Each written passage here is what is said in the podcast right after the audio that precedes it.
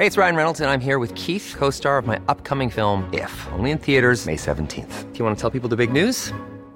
All right, I'll do it. Sign up now and you'll get unlimited for $15 a month in six months of Paramount Plus Essential Plan on us. Mintmobile.com slash switch. Upfront payment of $45 equivalent to $15 per month. Unlimited over 40 gigabytes per month. Face lower speeds. Videos at 480p. Active Mint customers by 531.24 get six months of Paramount Plus Essential Plan. Auto renews after six months. Offer ends May 31st, 2024. Separate Paramount Plus registration required. Terms and conditions apply if rated PG.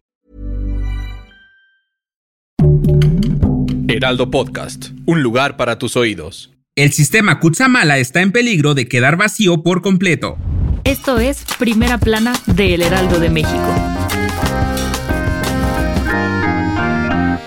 Se les dijo, se les avisó y no hicieron caso. Los niveles del sistema Cutzamala, o sea, la presa de agua que abastece a gran parte de la Ciudad de México, presentó niveles alarmantes de disminución. Y adivina qué, nos vamos a quedar sin agua. Para que te des una idea de lo grave del problema, esto se considera una sequía histórica que afectará al 88.88% del territorio nacional. Se estima que 12 alcaldías y 14 municipios resulten afectados, y ahora sí pide a Diosito para que tu alcaldía no salga en la siguiente lista. Álvaro Obregón, Azcapotzalco, Benito Juárez, Coajimalpa, Coyoacán, Cuauhtémoc, Iztacalco, Iztapalapa, Magdalena Contreras, Miguel Hidalgo, Tlalpan y Venustiano Carranza. Si vives en alguna de estas, te informamos que eres parte del rival más débil. Pero ojo, porque aunque tu alcaldía no haya sido mencionada, cuidar el agua es trabajo de todos. Échanos la manita, Tlaloc. Lo más relevante rumbo a las elecciones de 2024. Buenas noticias, el turismo en México superó los ingresos por visitantes de los últimos 10 años. De acuerdo con un informe de la Secretaría de Turismo, la llegada de visitantes internacionales mostró un crecimiento de 14.4% anual. Y es que la pandemia por COVID-19 nos pasó a fregar a todos, pero en especial al sector turístico, pues de septiembre del 2020 a junio del 2021 solo ingresaron al país por este rubro 8.840 millones de dólares. Suena que es mucho, pero para que te des una idea, este año entraron 24.897 millones de dólares, o sea casi el triple. Y si andas buscando amorcito extranjero, nos dieron los datos de los extranjeros que más visitan nuestro país, y estos son procedentes de Estados Unidos, Canadá, Colombia y Reino Unido, entre otros, claro está. Y gracias a su visita, el ingreso de divisas se estimó en 11.963 millones de dólares. Gracias y vuelva pronto. Además, estos números impactaron positivamente en el área laboral. A ver a cuántos más asciende de aquí a llegar a diciembre. Si quieres estar bien informado sobre las elecciones del próximo año, no te pierdas la cobertura Ruta 2024 a través de todas las plataformas del Heraldo de México. Escríbenos en los comentarios qué te parece este episodio.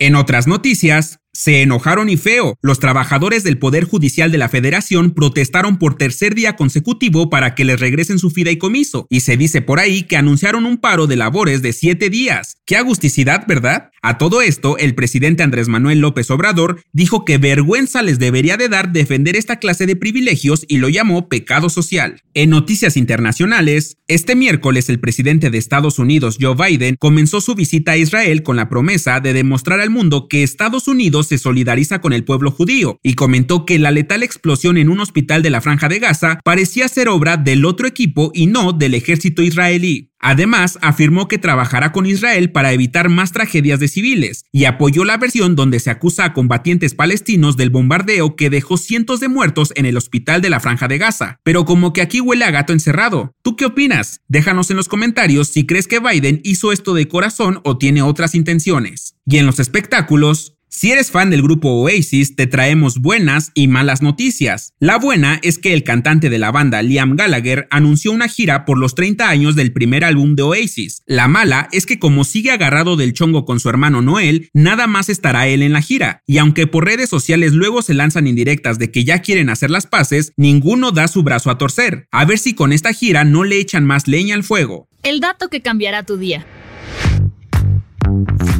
Según las abuelitas, cuando el cielo está lleno de nubes y amanece de un tono rosado, quiere decir que hará frío. Pero ¿sabías que si en la noche no hay nubes hace más frío? Esto debido a que las nubes funcionan como una capa térmica que absorbe el calor del sol durante el día, por lo que en la noche mantiene el calor, algo así como una cobija térmica natural. Yo soy Arturo Alarcón y nos escuchamos en la próxima. Esto fue Primera Plana, un podcast del Heraldo de México. Encuentra nuestra primera plana en el periódico impreso, página web y ahora en podcast.